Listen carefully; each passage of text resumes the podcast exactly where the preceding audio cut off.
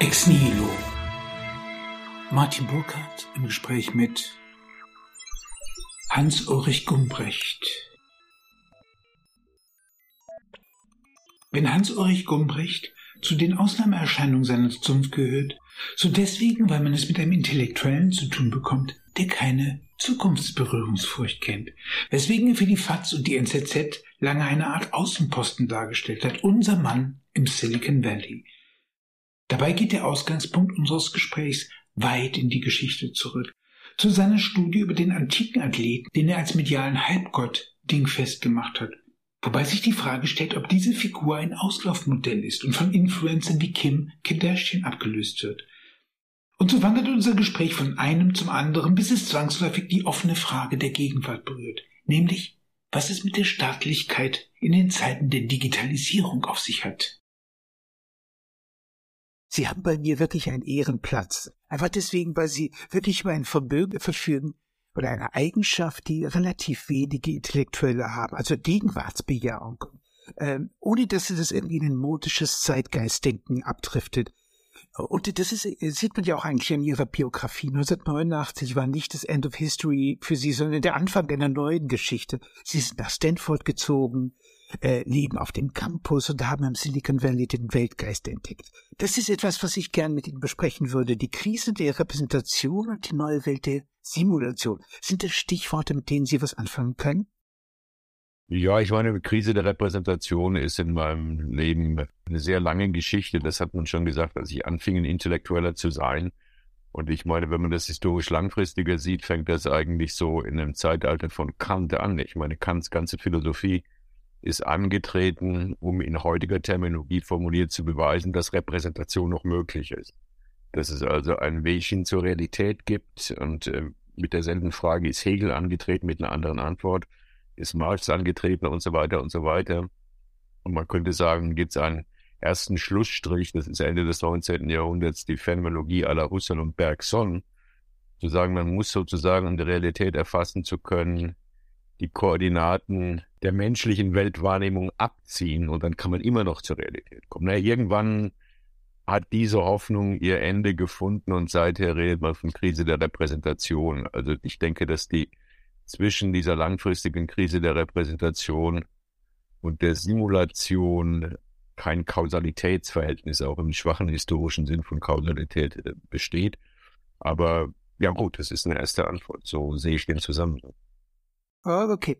Für mich ist es tatsächlich die Welt des Computers. Ich bin sozusagen, als ich äh, 1989 bin ich erstaunlicherweise in Silicon Valley gefahren, habe diese ganzen AI-Leute auch kennengelernt. Und da hatte kurioserweise Timothy Leary mir die Geschichte erzählt, dass der Weltgeist von Zuma irgendwie immer weiter westwärts wandelt, bis er dann irgendwie im Silicon Valley heimisch wird. Das ist eine bewusstseinserweiternde Droge sozusagen. Das ist eine interessante, interessante Betrachtungsweise, zumal die Repräsentation im Mittelalter ja eigentlich das Verzeichnis der geretteten Seelen im Buch des Lebens im Himmel eigentlich äh, war.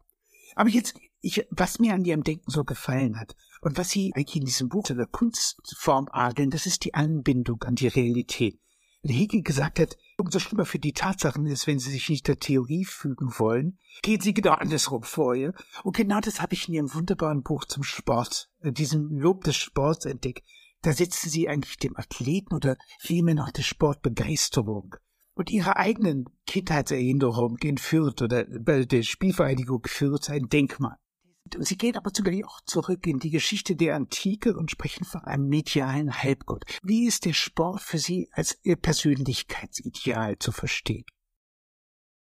Ja, zunächst, es gibt ja unter, unter Intellektuellen vor allem und in den sogenannten Medien immer einen Vorbehalt gegenüber den Sportlern. Das ist bei den Intellektuellen, denke ich, vor allem dadurch bedingt, dass Intellektuelle ja immer denken, sie seien unterbezahlt und die Sportler sind überbezahlt. Ja, also äh, jetzt sage ich mal provokant und zitiere einen relativ prominenten Kollegen hier von der Business School, Roger Noel, sagte, wenn man das, was Sport sozusagen ein Sportler an Geld einstreicht, in Verhältnis setzt zu ihrer globalen Präsenz, ja, natürlich über Medien vermittelt. Aber wie viele Leute haben dieses großartige Endspiel der letzten Weltmeisterschaft und Messi gesehen? Im Verhältnis dazu sind sie eher unterbezahlt. Also nicht, dass Messi sich jetzt die Fingernägel beißen muss, weil er sich den nächsten Flug nach Argentinien nicht leisten kann. Aber ähm, Das sind natürlich also Gestalten, die heute wie in der Antike des fünften und vierten Jahrhunderts vor Christus äh, gesellschaftlich und kulturell ganz zentral sind. Und äh, ja, ich habe damit überhaupt kein Problem. Also ich die die wenigen ganz großen Athleten, die ich in meinem Leben kennengelernt habe, fand ich ja sympathisch oder oder auch also als als Gesprächspartner nicht bemerkenswert. Aber ich habe überhaupt nichts gegen sie gehabt. Und ähm, selbst wenn man sich für Sport nicht erwärmen kann, ist dagegen eigentlich nichts einzuwenden. Ja? Also warum sollten diese Gestalten mit ihren Körpern nicht die Ästhetik, denn das ist es letztlich, die Attraktion, die Faszination entfalten, die sie haben. Also das zunächst als, als, als erste Frage. Was man, welche Art von Freude, welche Art von Gewinn man daraus beziehen kann, ist eine andere Frage. Also sicher keinen Gewinn, der sich sozusagen in berufliche Praxis umsetzen lässt, aber eben ein Gewinn der Art, den man auch klassischerweise erwartet, wenn man in die Oper geht. Ich habe gerade in der FAZ eine Rezension von einer Verdi, neuen Verdi-Inszenierung in Linz gelesen und die soll sehr gut sein. Also ich, für, ich reagiere auf Oper nur sehr wenig, aber sehr schön. Dann gehen die Leute nach Linz und schauen sich diese Inszenierung ein. So wie ich, äh, wenn ich die Gelegenheit habe, mir ein gutes Footballspiel anschaue, ich sehe das gerne und äh, kann nicht sagen, dass ich damit mit meinem Leben weiterkomme. Aber erstens muss man vielleicht als Emeritus auch gar nicht mehr so viel weiterkommen. Und zweitens hat mich das das ganze Leben begleitet, mit großer Freude begleitet. Und ich kann mir mein Leben sozusagen ohne Sport als Zuschauer praktiziere ganz wenig yeah. Sport überhaupt. Ja, ja. Was mir gut gefallen hat, war, und was du gleich auf ein Problem hinweist, war ihre schöne Erwähnung des Sportlers als medialer Halbgott. Der ist sozusagen ein bisschen wie eine bronzene Statue, so quasi eingehüllt. Äh, der strahlt, der vor sich hinstrahlt, wie ein kleiner Göttergestalt. Der Sportler hat einerseits ist er eine Realpräsenz und der arbeitet sich an der Realität ab mit diesen merkwürdigen Ticks und vielleicht merkwürdige Gesten, aber in der postmodernen Welt hat er eine merkwürdige Konkurrenz bekommen. Er wird von Berühmtheiten abgelöst, die wie Kim Kardashian dafür berühmt sind, dass sie berühmt sind. Und das ist eine merkwürdige Verschiebung eines Persönlichkeitsideals. Wie sehen Sie die Zukunft des Athleten in der vollen elektronischen Welt? Naja, also ich würde denken, ich, ich würde nicht denken, sondern ich denke, dass Kardashian ist nicht ein anderes Problem, aber ich spreche jetzt erstmal weiter über die Sportler. Ich nehme an, dass in dem Maß, wie unser Alltag, unsere Kommunikation, so wie gerade unsere, im Wesentlichen elektronisch vermittelt abläuft, die Sehnsucht nach Präsenz, die Sehnsucht nach realer Präsenz wachsen wird. Und deswegen gehe ich davon aus, die Prognose kann falsch sein, dass bis auf weiteres diese Halbgötter nicht nur verschwinden werden, sondern diese Halbgötter sozusagen an Status gewinnen. Ich will nicht sagen, dass es eine unendlich Geschichte ist. In dem Sinn könnte man sagen, dass die Kardashians sozusagen zu einer Auratisierung des Alltags geführt haben. Sie haben das hier schon formuliert, sie sind dafür berühmt, dass sie berühmt sind. Also es sind auratische Figuren, in denen das, was jeder hat, nämlich ein Alltag, zelebriert werden kann. Also der Alltag sozusagen in dem Maß eine Präsenz gewinnt oder zu gewinnen scheint, das ist ja eine scheinbare Präsenz, wie er in unserem Alltagsleben ausgehöhlt wird. Ja? Also, dass ich hier sitze, wo ich sitze und über den Stanford Campus und über die Bay of San Francisco und auf die Ausläufe der Rocky Mountains sozusagen, also geografisch wahrscheinlich inkorrekt gesagt, blicke und in diese schöne kalifornische Sonne, wie Sie an meinem Gesicht sehen, das ist eine typische Existenz, wo sozusagen die Aura des Alltags verloren geht. Und ich denke, dafür stehen dann Leute wie die Kardashians. Ja. Also ich mir, ja, ich, ich äh, habe so ein gewisses Unbehagen, aber ich habe keinen besonderen Grund für dieses Unbehagen. Das ist okay. The Kardashian ist. Sie haben in Stanford hier einen berühmten, später berühmt gewordenen Kollegen gehabt, René Girard, der auch von Hause aus Literaturwissenschaftler eigentlich war. Und beim Lesen ihres Sportbuchs habe ich schon auch irgendwie dieses mimetische Be Begehren, so die Imitation des, des Zuschauers, den, den Sportler. Hat der Girard irgendwie eine Rolle für ihr Denken gespielt? Nee, überhaupt nicht. Also wir haben uns gern gemocht. Wir waren in zwei Departments gemeinsam, also in, in French und Italian, das ist ein Department, also sozusagen Romanistik, und im, im Comparative Literature Department. Und als ich hierher gekommen bin, wurde ich mehrfach gewarnt von Leuten, in Deutschland zum Beispiel den von mir sehr bewunderten Anglisten und Literaturtheoretiker Wolfgang Iser, der Girard irgendwo kennengelernt hatte und sagte, also der ist noch aggressiver als seine Physiognomie. Also Girard hatte so einen Unterbiss, wie man auf dem, der sah etwas aggressiv aus. Also man hätte sich vorstellen können, dass er so Rugby-Trainer der in Frankreich oder auch Boxtrainer. Aber obwohl es von Anfang an klar war, dass ich also weder ein Schüler noch ein Imitator von ihm war, was generationenmäßig ja hätte stimmen können und hat viele solche Leute um sich versammelt, haben wir vom ersten Tag einen Respekt und, und eine Freundlichkeit gegenüber, also wechselseitig gehabt, die mich sehr gefreut hat. Äh, ich habe seine Sachen nicht alles, ich meine, Girard ist einer der Autoren, also das meine ich gar nicht als Kritik, ist so One-Trick-Pony. Er hat also eine große Idee gehabt. Und diese Idee sozusagen mit großer Überzeugung, sage ich auch völlig unironisch, hat mir gefallen sozusagen in vielen Dimensionen entfaltet. Also ich habe nicht alle Bücher gelesen, aber ich habe Girard mit Sympathie gelesen. Ich halte für Girard für bedeutend. Aber ich bin sozusagen in keiner Weise an Girard angeschlossen. Also persönlich halte ich diese These vom Mimetic Desire, das funktioniert ganz gut. Und man könnte sagen, wenn Deutschen gerne sagt, es ist eine anthropologische Konstante. Aber zu sagen, dass also wir Arete Thematic Desire hinter dem Sport steht und das sozusagen im Sinn eines gemeinsamen Nenners äh, der Sport aus dem Mimetic Desire erwächst, das bringt mich nicht viel weiter hier. Also nach Girard erwächst sozusagen alle anthropologisch äh, abdecken kann aus dem Mimetic Desire. Ich meine, wenn Sie wollen, steckt hinter dem Arete ein bestimmtes, ja gut, es kann mit Mimetic Desire anschließen, aber es bringt nicht viel. Ja. Spezifisch dort, wo wir in der äh, zumindest westlichen Geschichte zum ersten Mal das Phänomen des Athleten oder wahrscheinlich das Phänomen des Halbgottes, so wie ich das meine, finden im, im, im, im fünften Jahrhundert vor Christus in Griechenland. Das ist eine Gesellschaft, das unterschätzt man oft, die generell ungeheuer wettbewerbsorientiert ist. Ja. Mehr als die amerikanische heute, wenn das geht. Und äh, ja, dass dann also diese Festspiele entstehen, sondern nicht nur die Olympischen Spiele und dass eben der Preis Erster zu sein brutal durchgesetzt wird.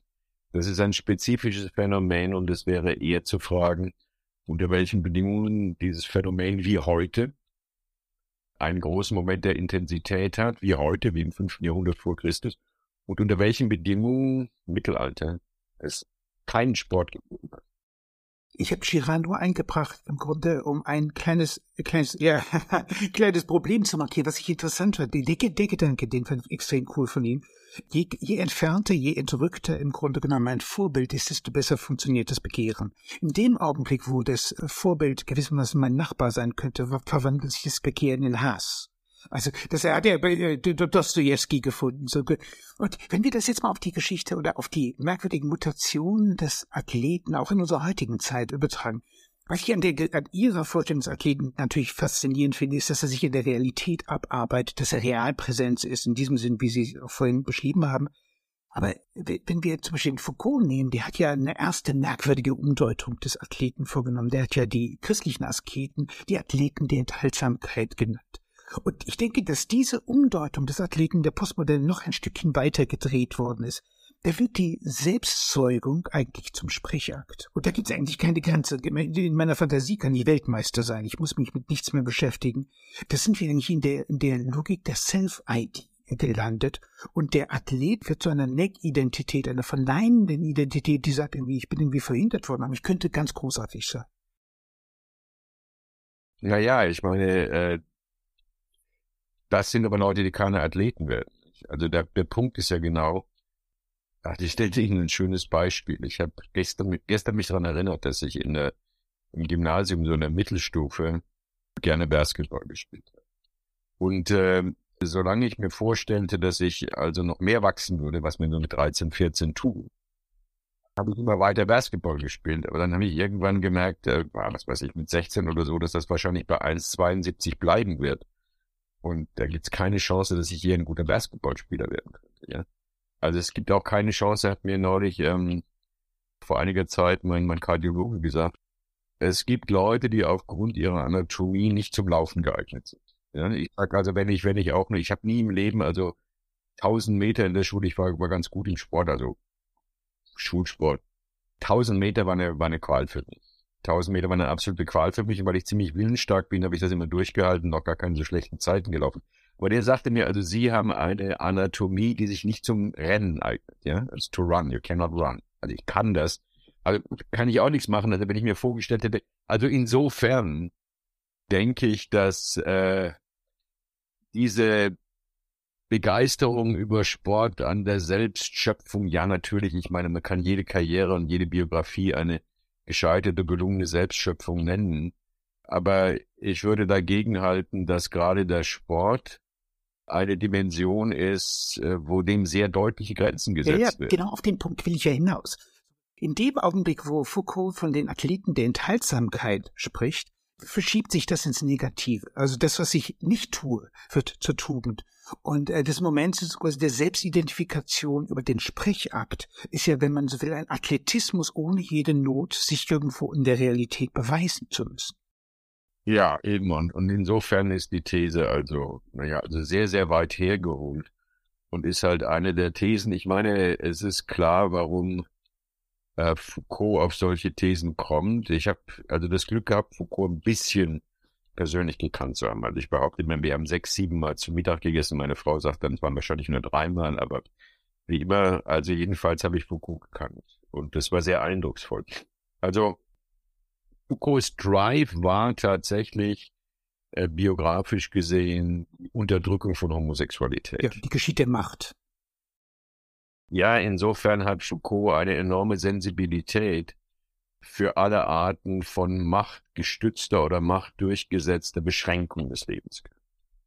Und äh, das hat dazu geführt, dass er das bedeutende Werk entfaltet hat, was er entfaltet hat. Also wenn Sie mich sozusagen quizartig fragen würden, was, wer ist in meinem Ranking der größte Geisteswissenschaftler aller Zeit, der Foucault sicher einer der Kandidaten, aber die Stärke an solchen sehr kohärenten Theorieentwürfen, wie bei Girard auch, ist natürlich, dass sie immer sozusagen ihre eigenen Begrenzungen, ihre eigenen Stärken haben. Und ähm, die Bejahung des schönen Körpers, ich bin, ich, Foucault war regelmäßig in Berkeley und ich habe ihn dann einfach nach Stanford geholt. Und dann hat er gesagt, er kommt nur nach Stanford, wenn er zuschauen darf beim Training of the Men's Swimming Team. Ja, wir sind sehr berühmt, also äh. Stanford ist sehr berühmt in Männer und Frauen. Und dann sind wir zu dem Men's Swimming Team gegangen. Und er war begeistert. Also klar, also ja gut, bei Schwimmerinnen bin ich weniger begeistert aufgrund der Art und Weise, wie die Schwimmerinnen ihren Körper formen. Aber naja, also jedenfalls habe ich gedacht, Michel, kannst du da nicht darüber mal was schreiben? Da sagte, nein, nein, da kann er nicht drüber schreiben. Das ist nicht, das ist sozusagen nicht geeignet. Also er könnte sozusagen über die Enthaltsamkeit dieser Schwimmer schreiben, aber über die Erotik dieser Schwimmer für ihn konnte er nicht schreiben. Hat er später ja in gewisser Hinsicht gemacht mit seiner Paideia, also so. Aber springen wir mal weiter zu Indirekt, ja, ja, sicher, das ist, Paideia ist, da konnte er auch an die, natürlich an die griechische Antike anschließen, das ist mit Sport auch. Nein, nein, ich sage das ja auch gar nicht kritisch, sondern das ist sozusagen, das steckt in, das steckt in seiner Theorieanlage nicht. Kalifornien, da wo sie gelandet sind, das ist ja das Mekka der Selbstoptimierung und die lebt ja in allen erdenklichen Selbstoptimierungs-Apps fort. Was würden Sie sagen? Hat das, was Tocqueville, das Imperial Self, äh, des, des amerikanischen Nationalcharakters, also der Self-Made Man, hat das in unserer digitalen Welt noch eine Zukunft? Das sich selbst schaffen? Ja, ich meine, warum soll das keine Zukunft haben in der digitalen Welt? Ich meine, die, die entscheidende Unterscheidung bei Tocqueville ist ja diese Unterscheidung, der macht mit Gleichheit und Freiheit und besagt als Franzose mit großer Sympathie, dass äh, in den postrevolutionären, also post 1789 Europa, geradezu prognostisch die Gleichheit zum höchsten Wert werden wird. Und das ist so. Das ist die EU. Gleichheit ist der höchste Wert. Während hier gar nicht in diesem pathetischen Sinn von Liberté, Egalité, Fraternité, aber sozusagen die Freiheit auch im Sinn, dass ich sagen kann, what I'm doing is nobody's business, ja, I mean, do what I want to do, sehr hoch geschätzt wird. Ich kann Ihnen das in Bezug auf mein Leben äh, so sagen, wenn Sie an einer Universität in Stanford ein gewisses Prestige haben. Das Prestige geht vor allem über die Students Evaluations. Also wenn die Studenten, deren Eltern sehr viel Tuition zahlen, das ist auch nochmal kompliziert, aber ich sage mal so, wenn die mit ihnen zufrieden sind, dann können sie ab einem bestimmten Punkt unterrichten, was sie immer unterrichten wollen, weil die Universität davon ausgeht, dass alles, was sie unterrichten wollen, am Ende interessant ist. Also wenn ich je, was völlig außerhalb meiner Möglichkeiten steht, ein Seminar in theoretischer Physik hätte unterrichten wollen, und ich meine das im Ernst, er hätte mir niemand gesagt, aber sie sind doch eigentlich in Comparative Literature. Ja? Und äh, die Kalkulation, so ist eine Risikokalkulation. Yeah. Es ist wahrscheinlich, dass er zu Theoretical Physics nicht Interessantes zu sagen haben wird. Aber wenn, wenn, dann könnte gerade diese Exzentrizität, die im Sinn von Freiheit zugelassen werden soll, eine Konstellation für eine ganz außergewöhnliche Leistung sein. Ja, das ist sozusagen diese Risikokalkulation ist etwas, was es bis heute, ich würde gar nicht sagen speziell in Silicon Valley, aber in den USA gibt. Und deswegen konnte sowas wie Silicon Valley entstehen. Silicon Valley hat äh, die Welt sicher mehr verändert ja, als Gutenberg. Mein Sohn ja. lebt in Amerika. Ich habe ihn da sehr ermutigt. Und er, er macht in Amerika Dinge, die er in Deutschland nicht tun könnte. Wie ich weiß, Sie haben zwei Kinder, die genau ein Jahr älter und ein Jahr jünger sind als, bitte? Vier Kinder. Vier Kinder. Vier Kinder. Aber zwei sind 89 und 91 geboren. Das ah, sind meine beiden Eltern. Nee, nee, um Gottes Willen. Das sind meine beiden Jünger. Das sind die beiden Kinder, die, also Christopher ist noch in Deutschland zur Welt gekommen, aber der hat keine Erinnerung an Deutschland. Aber fünf Monate, als wir ausgewandert sind, und Laura, die 91 geboren ist, äh, that was the first American ah, citizen. Ah, okay. ich, ich nehme aber an, dass Sie genauso wie ich gesehen haben, dass Ihre Kinder mit größter Begeisterung Computerspiele gespielt haben. Mein Sohn, der der Meinung war, dass sein Vater ein bisschen schwer erziehbar ist, hat mich genötigt, mit ihm jedes erdenkliche Computerspiel zu spielen. Und das habe ich mit wachsender Faszination, deshalb bin ich ein bisschen generationsuntypisch auch getan. Und äh, Sie wissen, wie diese Spiele beginnen. Fast jedes Spiel beginnt damit, dass der Spieler seinen Avatar ausrüstet, ihm ein bestimmtes Geschlecht und bestimmte Eigenschaften mitgibt. Und als ich das gesehen habe, wurde mir plötzlich bewusst, dass die Verheißung der Gegenwart in dieser Logik des Trans, dieses Transitoriums, der Überschreitung des eigenen Gender Swap, Identitätskonstruktion, das ist eigentlich Rambo, Je suis un autre. Wie sehen Sie dieses Modell der Selbstmodellierung im Sinne des Trans? Also, wenn man davon ausgeht, dass, ich weiß nicht, wie viel Prozent unserer Zeitgenossen, also von den knapp acht Milliarden liegenden Menschen, dass ein großer Teil von denen ihren Alltag sozusagen wie wir beide jetzt in diesem Moment vor einem Computerscreen, vor einem Computerbildschirm verbringen, dann würde man zunächst sagen, ist ja diese Art von Kommunikation und das auch, ich habe im Leben kein, nie, nie ein Computerspiel gespielt, aber nicht, nicht weil ich, aber das ist keine Kritik oder so. Deswegen weiß ich, also ich weiß ungefähr, was Sie gesagt haben, dass das so läuft, ja. Aber das ist sozusagen nicht in dem Sinn eine Selbstschaffung, die man kritisieren müsste oder loben müsste, weil sie von der realen Selbstschaffung abweicht, sondern das ist die normale Art der Selbstschaffung. Ja, also die Art und Weise, wie sie sich, äh, was weiß ich, also Wikipedia äh, oder, oder wie sie sich auf dem Web äh, präsentieren und so weiter und so weiter. That is your identity mehr als die reale Identität, ja. Also denke immer, ich müsste hier auch so einen Hintergrund haben wie Sie, weil hier sieht man einfach die, die Fotos von meinen, da können Sie meine Töchter, meine Tochter, nein, nein, meine, das ist gar keine Präsentation, das ist äh mein Arbeitsplatz. Ja, und dann meine Bücher und die könnten auch die Unordnung sehen, die hier auf dem Boden ist, weil ich äh, also die Bücher für dieses vierte Kapitel meines Buchs so gelegt habe, dass ich die hintereinander äh, aufheben kann. So präsentiert man sich normalerweise nicht, aber ich habe nichts gegen ihre Präsentation. Nein, ich will nur sagen, also ich will nur sagen, dass, dass diese, ja, aber diese Präsentation einschließlich, naja, Privatheit ist keine Privatheit, aber sozusagen der, der Idiosynkrasie meines, meine, meines Arbeitsraums und meiner Familie, ist atypisch, hat damit zu tun, wie alt ich bin. Und dass ich mich nicht anders kreiere, ist weder ein positiver Wert, ja, noch abzulehnen, solange ich es tun kann, ja. Also sagen mich niemand verpflichtet, Zeit damit zu verbringen, einen anderen Hintergrund zu haben. Ohne dass ich die Zeit habe, bin ich vollkommen damit zufrieden. Also ich denke, dass der Status des sich selbst Kreierens nicht in der Art drastischer Weise verändert hat. Wir sind natürlich, um wieder zurückzugehen im Gespräch, die Möglichkeiten der Selbststilisierung, die auf Widerstand stoßen. Also wie wir gesagt haben, Basketball war für mich nicht mehr drin, seit ich 16 war. Diese Möglichkeiten sind elektronisch eingeschränkt, aber wenn ich das richtig verstehe, also einer meiner in den letzten Jahren besten Doktoranden hier, der jetzt in Princeton eine Stelle gekriegt hat, Italiener, der war Champion in dieser elektronischen italienischen Fußballliga, der hat vorher ganz gut Fußball ist aus Milano. Und da gibt natürlich auch Constraints, ja. Also man kann nicht einfach sagen, dass das, also es, da ist auch ein Talent, eine Reaktionsgeschwindigkeit und so weiter und so weiter, wahrscheinlich eine Komponente von Imagination, die auch nicht unendlich vorzutreiben ist. Darf ich Sie provozieren ein bisschen? Ja, als ich mir klar werden wollte, was die Binnenlogik des Computers ist, also des digitalen das bin ich auf die Bucci-Logik gestoßen und die äh, hat eine Formel, die eigentlich nur für die beiden Königszahlen der Mathematik gilt, die 0 und die 1, ja?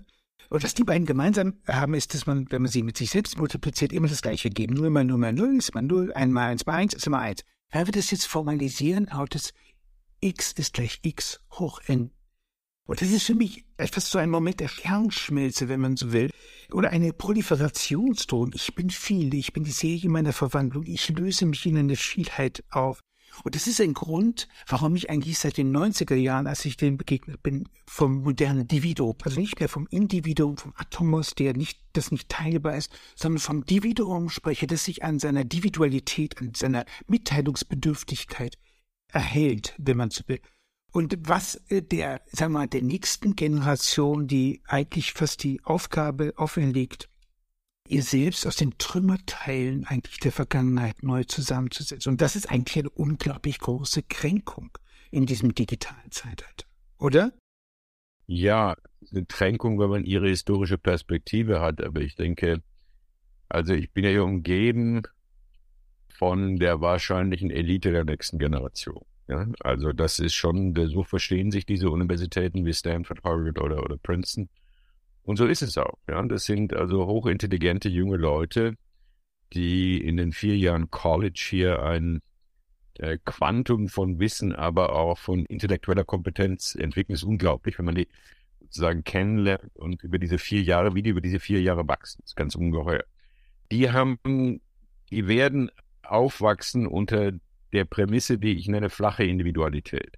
Das heißt also ganz im, im Sinn der, der Computerbeschreibung, Sie können sozusagen in ganz verschiedene Welten gehen. Der Druck, das sozusagen in einer Persönlichkeit zu erfassen und die Perspektive, die Sie genannt haben, dass diese vielfältigen Individualitäten Trümmer einer totalisierten, eines totalisierten Typs von Individualität sind, haben die nicht. Also die wachsen auf ähm, in dieser äh, flachen Individualität, also ich meine unter flach gar nichts Negatives, sondern nicht auratischen Individualität, die mir ja verdächtig ist, in mir nicht. Also die ist mir so fremd wie Ihnen. Ja, das ist, that's not my world. Also ich möchte, weil ja sozusagen Sie können mit einem, mit einem, mit einem Computer oder mit Elektronik in jede Richtung gehen, sich in jede Richtung auch vertiefen, in jede Richtung Kompetenz entfalten. Das können Sie auch ganz alleine und kommen dann am Ende mit einer Konfiguration von Kompetenzen und, und, und Teilen äh, heraus, die ganz sicher singulär ist. Also unter den anderen 8 Milliarden minus 1 äh, findet sich keine mit der yeah. Konfiguration. Yeah, yeah. Aber das erlebt man, denke ich, nur dann als ähm, Herausforderung oder nur dann als Verlust, wenn man sozusagen unter der Prämisse anderer Ideale aufgewachsen ist, wie wir beide das, Sie sind sicher jünger als ich, aber wir sind in der Hinsicht auch eine, eine Generation, wie wir beide das noch importiert haben. Ne? Sie sind wahrscheinlich in dem Aftermath von 68 aufgewachsen und ich bin voll 80er Generation. Also ich habe 67 studieren angefangen. Ich habe noch, bevor ich mich immatrikuliert habe, damals im Herbst 67 in der Uni München bin ich dem SDS beigetreten. Das war sehr wichtig, zuerst dem SDS beizutreten.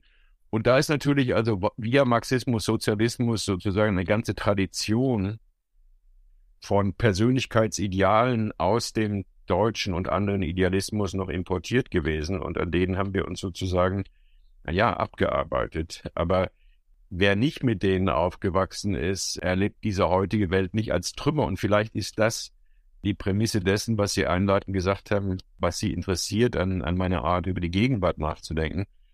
Diese Gegenwart ist in vieler Hinsicht, ja, für mich nicht unerträglich, weil ich ja nicht nichts machen muss, was ich nicht machen will. Aber eigenartig. Außer Sie werden beim Rauchen erwischt. nicht so schlimm. Nee, das ist mittlerweile so. Okay. Nee, erstens, dieser Campus ist not smoke, is not smoke free. Ja, ja. Man uh, kann hier dem Campus rauchen. Ja, ja. Ja, ja, ich habe nur diese kleine Passage gelesen, das hat mich sehr belustigt. In der NZZ. Ja, ja. Wo ich, na ja, aber die sind, die finden, also die Mütter zeigen äh, ihren Kindern, dass es früher Leute gegeben hat, die sich sowas Brennendes in den Mund gesteckt haben. Ja. Aber okay, I mean, I don't feel restrained in my everyday uh, by this brave or unbrave new world. Und insofern ähm, habe ich nichts Negatives über diese Gegenwart zu sagen und beschäftige mich dauernd eigentlich nie programmatisch mit der Gegenwart, aber im Sinn jener Hegel-Intuition, sonst bin ich kein so großer Hegel-Fan, die ich sehr schätze, dass letztlich jede philosophische Reflexion immer auf eine Analyse der Gegenwart hinausläuft. Es ist unvermeidlich, sozusagen. Und ich habe sozusagen nichts Transzendentales gegen diese Gegenwart und in vieler Hinsicht richte ich es mir in der Gegenwart so ein, dass mich Dinge der Gegenwart faszinieren. Der Philosoph Christoph Türke hat das Elend des Konstruktivismus in der Sprachzeugung als eine Form der Sprachmagie aufgefasst. Also wenn man mich nötigen würde, ein persönliches Pronomen zu wählen, würde ich natürlich auf His or Her Majesty so quasi plädieren. Also was würden Sie machen, wenn man Sie bitten würde, sich endlich mal in dieser Welt der äh, geschlechterfluiden Verhältnisse zu positionieren? Manchmal, wenn solche Diskussionen aufkommen, was nicht mehr so intensiv der Fall ist, dass sie I'm hopelessly heterosexual and that's fine. äh, ich meine, ich, äh, dass ich äh, sozusagen für alle Exzentriken in dieser Hinsicht eine große Sympathie und auch eine, also keine aktive Faszination, sondern eine intellektuelle Faszination habe, das muss ich ja nicht immer gleich unter Beweis stellen, aber ich sehe auch keine Notwendigkeit, mich zu positionieren. Ich habe eine relativ männliche Stimme, ich habe einen Schnurrbart, ich sehe nicht aus wie eine Frau. I mean, ich habe nie, ja, immer nur he gebraucht. Also ja, und es gab mal eine Zeit, wo man da im Englischen kann man das S in die Klammer setzen und dann she und he äh, sozusagen oszillieren lassen. Also wenn Sie mich jetzt fragen, wie würde ich mich positionieren, wenn überhaupt, dann sehe ich die folgende Alternative, also entweder äh, sozusagen äh, ja ohne weiteren Kommentar auf der männlichen Seite. Das könnte aber in dem heutigen Reizklima also immer schon als eine überzogene Position mit irgendeinem Überlegenheitsanspruch missverstanden werden dann würde ich mir wahrscheinlich irgendwas Ironisches, was Selbstironisches einfallen lassen. Aber ich habe dafür im Moment keine Formel, aber ich werde es als eine Denkaufgabe in dem verbleibenden Leben mit weiternehmen. Durchlaucht Her Majesty ist schon sehr witzig. ja, ja, Durchlaucht habe ich ganz gerne. Das hat mir immer gefallen als Formulierung. Aber ähm, ich meine, vielleicht, also weil wir von diesem Campus hier geredet haben, ich meine, ich habe auf dem Campus eine gewisse, eine gewisse eine Rolle Stating. Leute kennen mich, die Leute, gar nicht alle Leute kennen mein Gesicht. Ich bin, denke ich, verbunden mit der Zeit, also mit diesem Vierteljahrhundert, in dem Stanford äh, die Geisteswissenschaften irgendwie äh, mehr beachtet hat als vorher und im Anschluss daran zu einer, also Stanford war eine sehr gute Universität, als, als 10, 15 Leute meines Alters in den Geisteswissenschaften berufen wurden in den späten 80er Jahren. Die Maßnahme war so, dass man dachte, sie sind jetzt plötzlich, das war eine Überraschung, sehr weit aufgestiegen, aber sozusagen die letzte Etappe kann man nur gewinnen, wenn man auch Geisteswissenschaften hat. Stanford ist de facto bis heute eine TU. Also wenn das TU stand, also Technical University hieß oder wie MIT. Früher sagte man noch immer die MIT of the West. Naja, sozusagen mit, mit dieser Zeit und mit dem Erfolg dieser Zeit bin ich irgendwie assoziiert und deswegen, darauf wollte diese lange Einleitung hinaus, habe ich sozusagen in meinem Alltag keine Notwendigkeit, mich zu definieren, zu positionieren. Und wenn ich reise, ist das, ist das auch ähnlich. Also ich reise eigentlich immer dann, wenn ich eine Einladung kriege, die gut genug bezahlt ist. Ja, also ansonsten bin ich sehr gerne hier und, und habe keine Not zu reisen. Und dann bin ich auch definiert. Dann leitet sie irgendjemand ein. Ich weiß genau, warum sie heute mit, genau, aber ungefähr genau, warum sie heute mit mir sprechen wollen. Also, there is no need for me to, to position myself oder to define. Ja, ja. Ja, ja, wir sind beide jenseits von Gut und Böse in dieser, also auch das gilt für mich. Deswegen bin ich, also ich, ich will nur sagen, ich habe auch ja. nichts gegen diese Diskussion schon wieder ja. durch.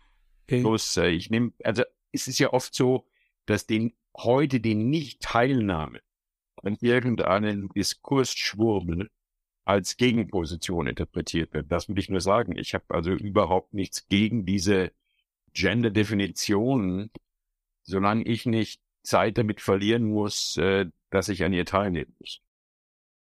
Ich habe ein äh, Gespräch mit einem Psychologen geführt, in dem der die wunderbare Formulierung äh, getätigt hat, dass er ein Zeitgenosse Shakespeares sei. Und was ich, was ich absolut nachfühlen kann, also fair ist faul und faul ist fair, das ist im Grunde genommen die Welt. Ich finde, das, da würde ich vollkommen d'accord sein, ich finde die Gegenwart unglaublich spannend. Also das ist wahrscheinlich eine der interessantesten Zeiten, die man sich gerade, weil wir in so einem merkwürdigen Interregnum sind, vorstellen kann, finde ich ganz großartig.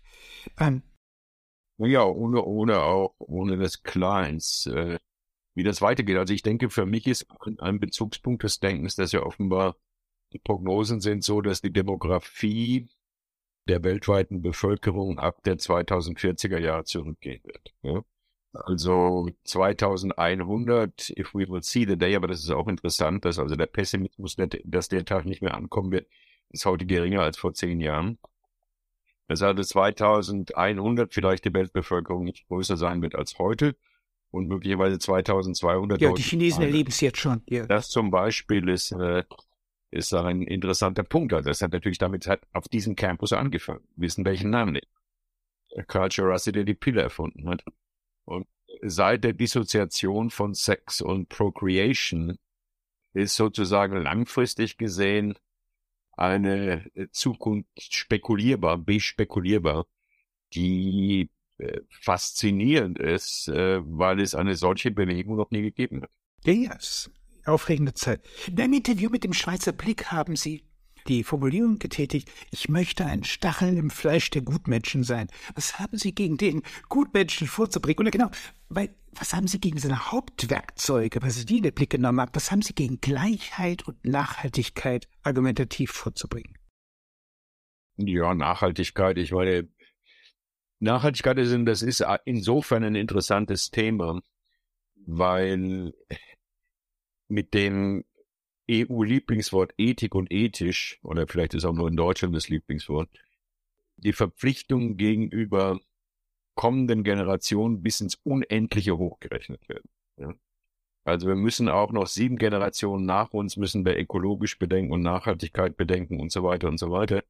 Und wenn man das also in allen Konsequenzen ernst nimmt, das fängt beim Trennmüll an, führt das zu einer Restriktion der eigenen Freiheitsmöglichkeiten, die extrem ist. Ja? Das ist sozusagen abstrakt formuliert das, was ich gegen die Nachhaltigkeit habe. Also, äh, dass man nicht jede Zigarettenschachtel äh, einfach so auf dem Boden zertreten soll und vielleicht auch die Kippen nicht, finde ich auch, aber eher aus ästhetischen Gründen. Also das ist auf der einen Seite die Nachhaltigkeit. Und was die Umverteilung angeht, will ich zweierlei sagen. Also diese politische Korrektness in Europa, die wollte ich sozusagen mit den Gutmenschen in, die eine politische Korrektness ist, die absolut auf Gleichheit setzt und auf Umverteilung setzt und jede Art von zumindest ökonomischer Ungleichheit sofort verteufelt, ohne dass das im Bewusstsein ist. Das wird sozusagen als Prämisse gesetzt, und wer sich dagegen stellt, wird von der Definition Mensch zu sein ausgenommen. Ja, dagegen möchte ich gerne polemisieren. Wobei also ich in einer guten Position bin, weil ich ja nicht in irgendeiner Weise also von ökonomischen besonderen Vorteilen, also ich, ich meine, ich bin gut versorgt. Aber wenn ich daran denke, was ich meinen Kindern hinterlassen werde, das wird ihr Leben nicht verändern. Ja, also die werden sich irgendwann, was weiß ich, ja, also schönere Wohnung, ein schöneres Haus kaufen können. Aber nicht zum, ja, also, Sie sehen, was ich meine. Also ich bin dann dadurch für Silicon Valley sozusagen eher Lumpenproletariat oder für Ex Valley. Äh, ich bin sozusagen in einer sozialdemokratistischen Situation ökonomisch gesehen. Aber ich, äh, also ich finde zum Beispiel äh, diesen Peter Thiel intellektuell faszinierend. Ja, die Hierarchie also nebenbei. Er ist gut zweistelliger, gut zweistelliger Milliardär, also irgendwie bei 30 Milliarden. Ja, der hat einen ausgezeichneten Koch zu Hause. Also wenn, wenn ich manchmal bei ihm zu Hause bin und wir reden über irgendwas Philosophisches oder so, äh, gibt sehr, sehr gut zu essen. Und der fliegt dann mit seinem, mit seinem Privatjet noch zu seinem Mann nach Hause nach Los Angeles, weil er lieber mit seinem Mann im Bett liegt, als in seinem Haus in Palo Alto allein schläft. Der Rolls wartet vor der, vor der Tür wieder hinzubringen. Ich, ich sehe überhaupt nicht, äh, was ich dagegen haben soll. Es ist ja nicht so, das war ja immer diese alte marxistische Unterstellung, dass das Geld, was Peter Thiel nicht hätte, wenn man es von Steuern abzieht, also dann umverteilt wird. Ja, dass die, die, die, die Heimatlosen oder die Homeless People in San Francisco dieses Geld kriegen. Also Peter Thiel hat geschickt investiert, ist eines der großen Sie wissen, die Grundlage seines ja, ja, klar. erst in Facebook investiert. hat. erst PayPal, PayPal er, hatte er auch. Ja, ja, PayPal, aber Facebook auch, das finde ich interessant wegen Girard. Ne? Hm. Also er hat, ja, ja. das war genau. Girard Entschluss, dass Facebook sozusagen aufgrund der, der mimetischen Komponenten des Ja, ja, genau. Also, I'm nothing against that. Äh, dass man was tun sollte für die Leute im Zentrum von San Francisco, finde ich auch. Aber da bin ich auch in dieser amerikanischen Weise, was man hier Philanthropie nennt. Ja, das muss nicht unbedingt über Steuern abgezockt werden. Das können auch private Initiativen sein, die es hier sehr, sehr viel gibt. Ja, also ich will sagen, dass diese Prämisse, dass die Menschheit sich so entfalten und entwickeln muss, wie das innerhalb der EU-Grenzen oder der deutschen Grenzen im Moment passiert, dieser Prämisse möchte ich ein Pfahl im Fleisch sein ohne eine missionarische, eine missionarische Absicht zu haben. Meine, und äh, angesichts dessen, was ich pro Artikel gezahlt kriege in Europa, habe ich den Eindruck, das funktioniert zumindest markttechnisch sehr gut, dieser Preisgleich. Was mich interessiert ist, äh, ich rede irgendwann auch mit dem Ernst Pieper über Savonarola, aber sagen wir mal, was ich sehen würde, eine ähnliche Welt, in der wir uns heute befinden, wie Huizinga, Romulu Dens, 14. Jahrhundert und dergleichen. Also absolut merkwürdige Übergang. Es hat schlicht einfach mit meinem Denken zu tun. Ich habe ziemlich genau analysiert, wie die universale Maschine des Räderberg-Automat das Mittelalter unkodiert hat und sehe eigentlich in, in unserer heutigen Welt absolute Resonanz. Man könnte es fast übereinander legen wie eine Folie und dergleichen. Äh, deshalb sozusagen diese Momente der Spaltung, der Dissoziation, die das 14. Jahrhundert mit Ablasshandel einerseits Glaube noch dergleichen hatte, das kann man schon irgendwie vergleichen. Und mich hat die Verführung eigentlich dieses, was, was wir hier natürlich ganz besonders haben, das Apokalyptische, der Neck-Identität massiv beschäftigt. Also das Charakteristikum all dieser Sachen ist ja, dass man sich vom Realitätsprinzip verabschiedet. Und der Realitätsverlust ist ja nach Freud die Signatur des Psychotischen. Und er beschreibt es wunderbar plastisch an diesem Beispiel dieser jungen Frau, die an dem Todesbett ihrer Schwester steht und deren Mann sie verliebt ist. Also sie könnte sagen, Freibahn der Tüchtigen, aber das tut sie natürlich nicht, weil sie sagt, okay, ich muss Pietät wahren und sie hält also auch die Kontenance. Das ist das Charakteristikum der Neurotikerin, sagt Freud. Was macht eine Psychotikerin in einem solchen Fall? Die verleugnet, dass die Schwester überhaupt tot ist. also diese Abkehr vom Realitätsprinzip. Das ist etwas, was Nietzsche ja wunderbar äh, als, äh, sagen wir mal, den, den Irrsinn beschrieben hat, der in Einzelpersonen etwas sehr Seltenes ist, aber in kollektiven Parteien und so weiter die Regel. Sehen Sie nicht auch, äh, dass, äh, sagen wir mal, die sogenannten Eliten heute in Teilen das ist das, was ich mit Ihnen in Ihrem, Vortrag über das Ende der Repräsentation oder das, die Krise der Repräsentation entnommen habe, dass die Eliten im Grunde genommen da und dort sich schon vom Realitätsprinzip verabschiedet haben, dass sie an Sprachformeln hängen geblieben sind? Ja, es kommt darauf an, wen Sie mit Eliten bezeichnen. Also ich nenne Ihnen jemand, der zur Elite gehört. Also das ist äh, ein, einer meiner letzten, also ich bin seit vier Jahren emeritiert. Das heißt, dass die College-Studenten, die ich noch durchgesehen habe, also die, die who graduated from Stanford in College, sind heute so Mitte der 20er, ne? Die sind 26, 25, 26. Und einer von denen heißt Sam Ginn, ist eigentlich in, in der ganzen Gegend hier als Artificial Intelligence Genius bekannt. Und der hat wie sehr viele, nicht sehr viele, aber doch eine gewisse Gruppe von Studenten, also Double Major gemacht in, in, in Computer Science und Comparative Literature. Comparative Literature, weil man da äh, kontinentale Philosophie, also nicht analytische Philosophie machen kann. Und der Sam Ginn hat äh, im letzten halben Jahr sein Startup für drei Milliarden verkauft. Das heißt, er hat also Sam Ginn hat jetzt ausgesorgt. Was, wie, war das für ein Startup?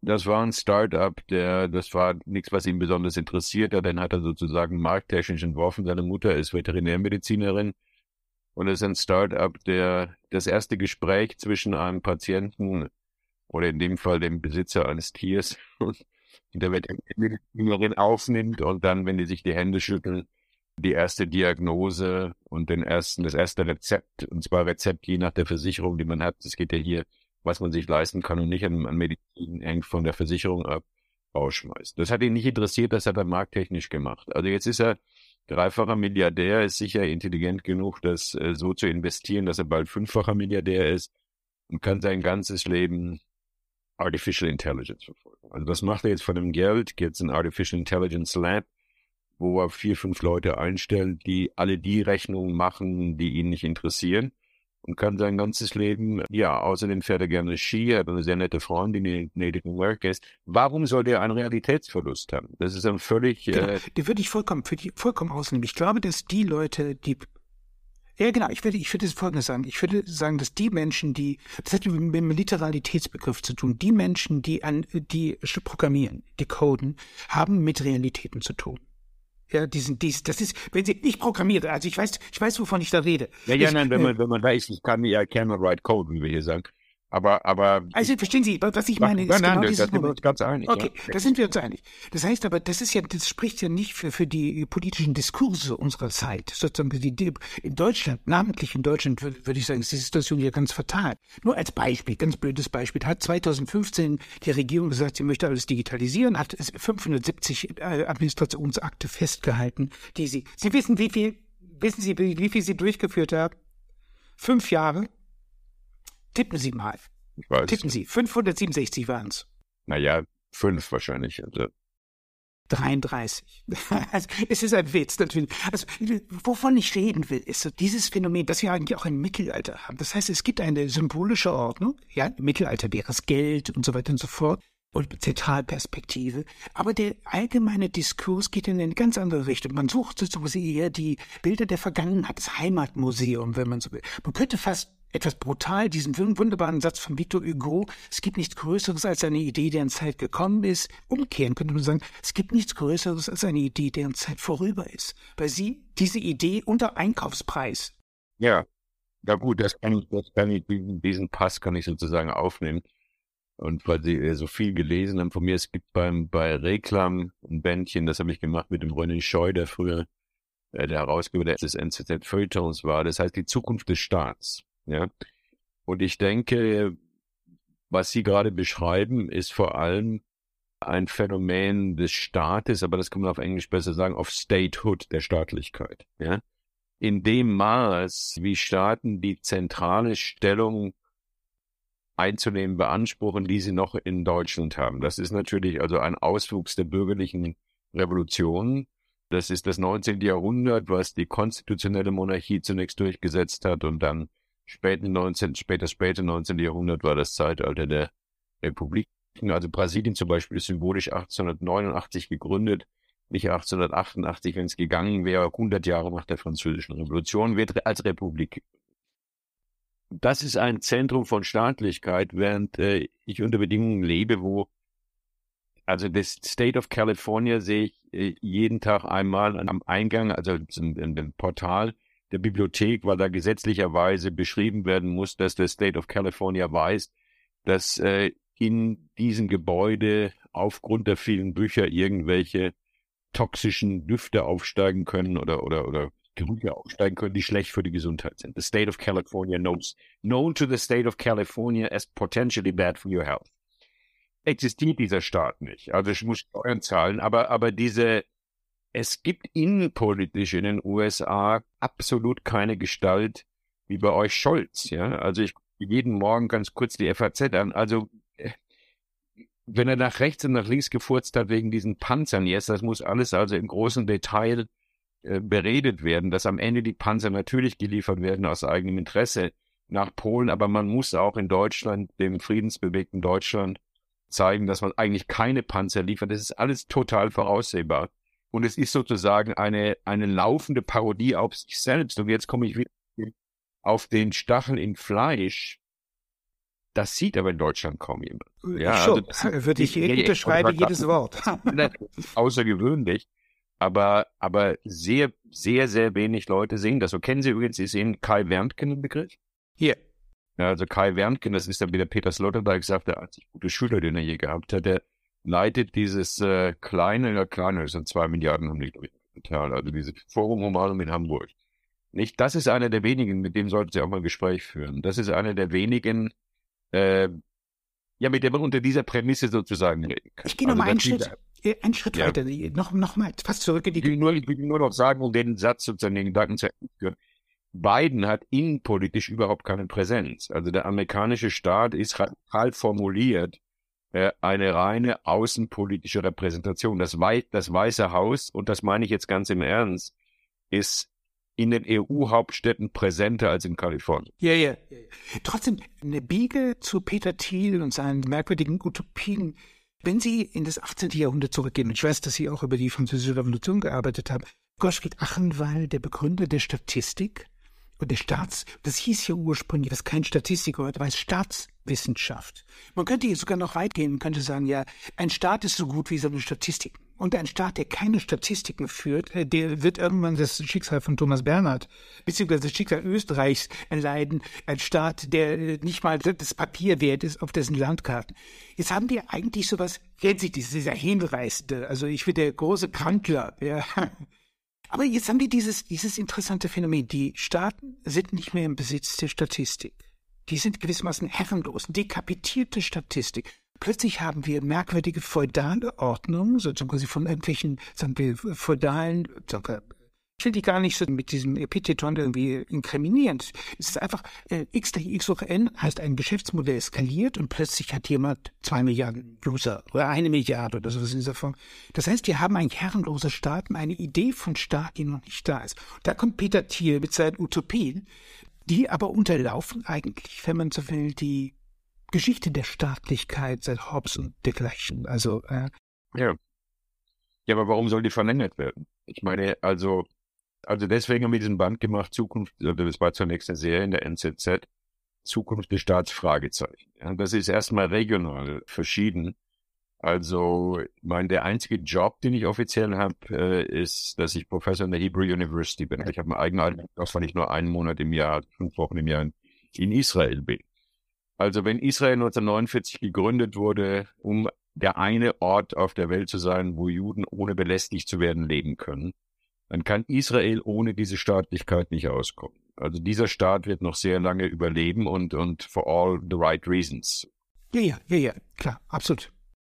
Äh, ich denke also hier, was zum Teil damit zusammenhängt, dass dieses Land, in dem ich lebe, sozusagen geografisch relativ gut definiert ist. Also sprachlich gegen Süden, gegen Mexiko und in Norden fängt die EU an in Kanada. Ja, das ist also das Sozialsystem ist so verschieden von dem hiesigen. Also niemand von hier will nach Kanada gehen und die Kanadier, die von die herkommen, werden absorbiert. Also also absorbiert in einem positiven Sinn.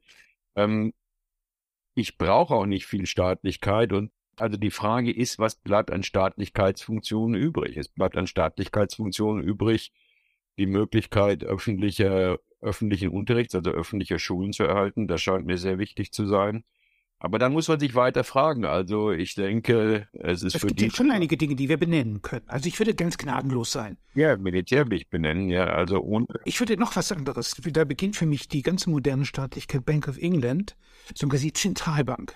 Das heißt, das Glaubenssystem des Kapitalismus. Meine, ich will, ich will nichts ausschließen. Ich will nur sagen, dass die Frage eine offene Frage ist. Also was sind sozusagen Funktionen, die wir von dem Vorlauf an Staatlichkeit geerbt haben, die heute zu erhalten sind? Und was Thiel angeht, also ich, ich wollte jetzt nicht so auf den Thiel setzen, ich habe den Thiel nur genannt. Nein, nein, ich finde den Weil ich äh, sage, der, ja. genau, der Thiel ist ein interessanter Typ und warum soll ich mit dem nicht reden, weil er so reich ist? Ja, äh, äh, der Thiel, also wenn ich den richtig verstehe, aber das ist jetzt ganz interessant. Thiel hat eigentlich keine Utopien. Äh, Thiel war enttäuscht von Trump. Und das ist interessant, weil er sich von Trump mehr Diskontinuität erwartet hat. Disruption. Ja, der Trump wollte, wollte zum Präsidenten gewählt werden, dann hat er sich ins Weiße Haus gesetzt und hat letztlich die Rolle, naja, eben nicht gut bedient. Aber es hat keine dramatische Diskontinuität gegeben, Bruce Disruption. Bean, dass nach den vier Jahren Trump der langweiligste Präsident, äh, den wir je gehabt haben, also sehr gut im Weißen Haus sitzt. Deshalb langweilig, wenn ich sage, meine ich gar nicht negativ. Aber everything functions well under Biden, but no discontinuity happened under, under Trump. Ja, und was Thiel im Sinne einer Discontinuity meint, ist genau der Konvergenzpunkt unseres Gesprächs. dass wir in einer Gegenwart stehen, die sich sozusagen neu erfindet. von Jahr zu Jahr weiter, so ein, ein Jahr weitergeht, ähm, die aber nicht nur, die keine Utopien hat. Ja? Also es ist keine, es ist nicht klar, wohin es gehen sollte. Es gibt nur das Gefühl, dass es mit dieser Staatlichkeit zum Beispiel, mit einigen anderen Prämissen so nicht mehr weitergeht. Das ist zumindest mein Gefühl. Also Thiel, glaube ich, also Thiels Gedanke ist sozusagen mit einem Puffer von Diskontinuität diese anstehende Frage, zum Beispiel also die anstehende Frage nach Staatlichkeit. Die absolute Frage. Ja, die ich finde eine ganz tiefe Frage, muss ich sagen. Thiel hat keine, Thiel hat keine Utopien. Also das kann ich jetzt yeah. sozusagen, also ich habe es im Ohr, wie er das gesagt Wir reden übrigens, der Titel kann nicht in Wirklichkeit gut Deutsch. Also wird immer in Deutschland weil es ist halt unser Mann in Silicon Valley. Ja, ja die Deutschen müssen irgendwie Vertreter haben, sonst. Er ist zwar in Frankfurt, der ist zwar in Frankfurt geboren, aber seine Eltern sind, glaube ich, nach New York zunächst ausgewandert, als er, also noch vor dem Sprachalter, als er ein Jahr alt war oder so. Ich habe, wie gesagt, 1989 habe ich diese ganzen Leute zur künstlichen Intelligenz kennengelernt, auch der Weizenbaum und Konsorten. Ja, also was mich interessiert hat, war ihr wirklicher Mangel an historischem Denken. Muss ich sagen, das ist einfach. Äh, ähm, ja, klar, das ist ja auch nicht erstmal nur so eine Feststellung. Was ich aber interessant finde, man könnte ja unsere, unsere, die, unsere Dilemmata der Staatlichkeit, man kann die wirklich gnadenlos auf Begriffe bringen. Könnte zum sagen, okay, was die Virtu für Pico della Mirandola war, nämlich die Würde des Menschen, nebenbei seine Chamäleonsnatur, sagte Pico, ist in Mittelalter noch an die Tugenden geknüpft, Virtutes, ja. Und wir sehen in unserer Zeit, dass der Virtuose, den, dem Virtuosen wird der Garaus gemacht, ja. Also, das ist eigentlich auch natürlich und logisch in dieser Welt, wo jede Arbeit, die digitalisiert wird, im, im Arbeitsspeicher verschwindet. Oder wenn man im Ton, Tonstudio reingeht, da kommt ein Pianist, spielt eine eine Phrase ein und dann merkt sich der Computer seinen Fingerabdruck. Sein Fingerabdruck wird abgenommen. Eine Virtuose. Was wir haben, ist der Übergang in die Virtualität. Und das ist eigentlich die nicht erledigte Frage der Staatlichkeit, was eigentlich ein virtueller Staat wäre. So ein Staat in dieser, in dieser merkwürdigen digitalen Welt. Und da, an der Stelle würde ich sagen, es ist eine große, große offene Frage. Ich weiß nicht genau, ob sie im Silicon Valley, wo dann doch eher so libertäre Vorstellungen sind, eigentlich, dass man die Staatlichkeit runterfahren möchte, dass man sozusagen quasi äh, mit dem Wissen richtig weiterkommt. Habe ich meine Zweifel. Zunächst, also die Vorstellung von Libertär, ich weiß nicht genau, was Sie damit meinen, wahrscheinlich denken Sie, wir wären alle Republikaner. Das ist nicht der Fall. Die Milliardäre wählen normalerweise geschlossen Demokraten so sehr, dass Trump in seinen beiden Wahlkämpfen keinen einzigen Termin in Nordkalifornien. Ja, also weil er wusste, da kriegt er überhaupt. Das ist äh, völlig klar. Also Thiel ist da die Ausnahme, wobei Thiel ja den Trump im zweiten Wahlkampf auch nicht mehr unterstützt hat, aber weil er nicht hinreichend Diskontinuität gebracht hat. Also ich denke, wenn wir jetzt mit einem dieser Leute, also zum Beispiel mit meinem ehemaligen Studenten, den ich vorhin erwähnt habe, Sam Ginn, der mittlerweile in Austin, Texas lebt, auch typisch, also abgewandelt. Äh, naja, klar, weil er, also wenn ich so reich bin, möchte ich die Staatssteuern jetzt haben, ist verständlich. Wenn man mit denen redet, äh, die haben sozusagen bestimmte Umverteilungsprämissen, also nicht so radikal wie in Europa. Das sollte Staatlichkeit sein. Das ist der Hauptgrund, warum die Demokraten wählen. Die denken, es sollte was für die Homeless People in San Francisco getan werden. Die denken, es ist gut, dass es nicht nur Stanford gibt, sondern auch die University of California als öffentliches äh, Bildungssystem, was das beste öffentliche Bildungssystem von allen amerikanischen Staaten ist und so weiter und so weiter. Nicht? Auf der einen Seite das und auf der anderen Seite denke ich, also das, die würden das nicht so begrifflich prägnant formulieren können wie wir, weil das nicht ihre Spezialität ist. Aber ich denke, die würden unsere Ansicht teilen, die sich jetzt im Gespräch herausgestellt hat, dass sozusagen die Frage nach den äh, Funktion von Staatlichkeit in der Zukunft und mithin die Frage nach der Struktur und gerade zur Ontologie von Staatlichkeit der Zukunft eine offene Frage ist. Aber offene Frage heißt nicht, dass man den Staat unbedingt abschaffen will, aber dass sozusagen der Status ein anderer ist. Und zum, ich muss sagen, also bei mir ist diese Tatsache, dass dieses Land außenpolitisch stark ist. Ja, also ich meine nur nicht mehr, dass wir gute Außenminister haben, aber das ist das Weiße Haus. Das Weiße Haus ist eine außenpolitische Institution, hat eine außenpolitische Funktion. Ich denke, die Stärke unseres Militärs ist international gut. Es gibt ein Militär auf der Welt, was allen anderen Militärs überlegen ist. Also ich hoffe, dass es weiterhin wahr ist, dass wenn das US-Military at full strength in der Ukraine intervenieren würde, wäre der Krieg in einer Woche zu Ende. Vielleicht auch nicht, aber das ist jedenfalls die Hoffnung. Also ich will sagen, es ist eine Staatlichkeit, die sehr stark außenpolitisch äh, konzentriert ist und die innenpolitisch, nicht, also in diesem Föderalismus sozusagen in 50 verschiedene Versionen runtergebrochen ist. Ja. Und ich würde sagen, also was ist wichtig für meinen Alter? Wichtig für meinen Alter ist zunächst Palo Alto, weil Palo Alto und Stanford sozusagen in der Hinsicht, also Stanford hat kein Rathaus sozusagen, keine City Hall, also Palo Alto. Und dann Kalifornien und, und äh, die United States of America spielen für mich eine Rolle, weil ich den Pass habe. Also wenn ich die Grenze überschreite und außenpolitisch, so wie ich geschrieben habe, das ist sozusagen ein Modell von Staatlichkeit, von dem ich gar nicht sagen will, es sei das Richtige, aber das als Baustelle sozusagen in Rechnung zu ziehen ist und nicht, also wie der Pfahl im Fleisch der Gutmenschen, aus europäischer Perspektive immer als defizient heruntergebrochen wird. Ja, die haben ja nicht das, was wir alles haben und Länderparlamente und so. Es gibt ja Länderparlamente auch, wenn man kümmert sich drum. Also diese, diese Offenheit scheint mir interessant und vielleicht um noch einen letzten Kommentar zu sagen, ich denke eigentlich und denke das seit einiger Zeit, dass dieses Thema der Virtualisierung, die zu einer Aushöhlung eines Realitätsprinzips in welchem Sinne mehr führt. Äh, Oder eine neue Realität stiftet, ne? Ja, jedenfalls, ich denke, das Thema ist, das ist so, das ist so verklebt, immer noch erhalten, so wie Dekonstruktion oder irgend sowas. Das sind so. Ja, ja. Das ist nicht, das ist nicht meine, meine, mein Interesse. So, so Rest, nein, nein, schon klar. Ich will das nur noch mal sagen, weil das ein, ein Fluchtpunkt ist, ja. Also, ähm, ja, das würde sagen, es ist so, als ich hierher kam, 89, 90, es ist ja interessant, dass in der Hinsicht die Dekonstruktion hätte es ja ohne die amerikanische Resonanz so nie gegeben. Ich finde das, ich fand das auch faszinierend in seiner, ich war nie Dekonstruktivist, aber ich war der, der zuerst Derrida hierher eingeladen hat und dann mochten wir uns gerne. Dann ist er noch ein paar Mal gekommen. Aber das war so wie mit Girard. Es war irgendwie klar, dass ich also kein, der Schüler in dem Fall, wir waren altersmäßig gar nicht so weit auseinander. Aber ich will sagen, that's not the philosophy of today. Ja, also Philosophy of today ist auf der einen Seite, das wäre ein Thema gewesen, aber davon verstehe ich wenig. Wie Sie sagen, sehr statistisch, das ist letztlich also in die Richtung geht, analytische Philosophie sozusagen mit einem anderen Begriff, einer anderen Epistemologie von Realität. Und äh, das, was kontinentale Philosophie war, transsubstanziiert sich, um dieses theologische sozusagen in, und ich meine das nicht negativ, in starken Wolken von Imagination. Und Wolken meine ich nicht negativ, sondern sozusagen Gewitterwolken oder auch Wolken, durch die die Sonne scheinen kann.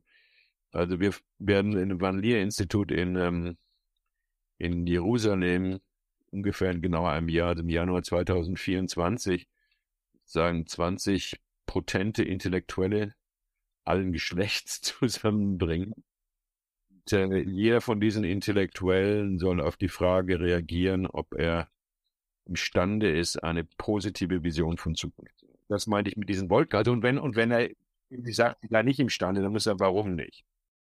Wunderbar, wunderbar.